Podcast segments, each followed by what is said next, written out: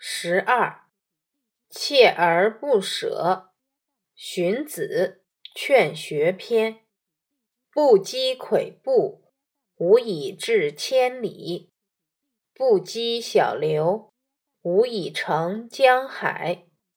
骐骥一跃，不能十步；驽马十驾，功在不舍。锲而舍之。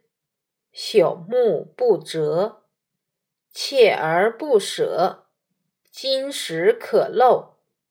注释一：选自《荀子集解》，中华书局一九八八年版，标题为编者所加。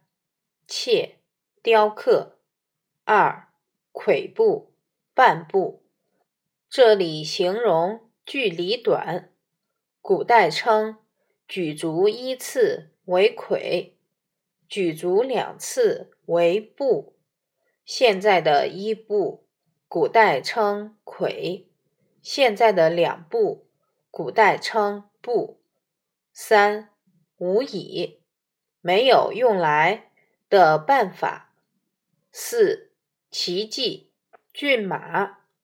五驽马十驾，烈马拉车。走十天，驽马、烈马、驾量词，马拉车一日为一驾。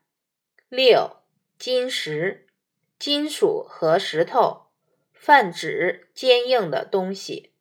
七镂，雕刻。文艺，没有一步半步的积累。就无法到达千里以外，没有一条条涓涓细流的汇集，就不能形成江河湖海。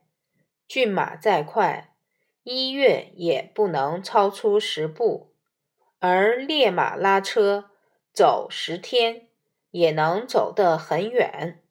它的成功就在于不停地走，雕刻几下。就停下来，即使是腐朽的木头也刻不断，坚持不断的刻下去，即使是坚硬的东西也能雕刻成功。成败往往取决于坚持与否，坚持是一种品质，是优秀者必备的素质。你知道吗？耿恭凿井，在古代战争中，水源常常成为决定胜负的关键因素。东汉时期，大将耿恭与匈奴交战，耿恭军队驻扎于城边有涧水可饮的疏勒城，匈奴来攻城，见强攻不下。就断绝城边涧水，试图困死汉军。城里的汉军只好掘井解渴。凿井十余丈，仍不见水，军士们饥渴难忍。耿恭仍不放弃，坚持掘井。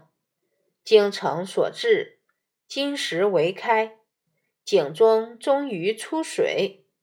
士兵们激动不已，不禁欢呼起来。耿恭大喜，命令士兵向城外泼水示威。匈奴见破城无望，只好退兵。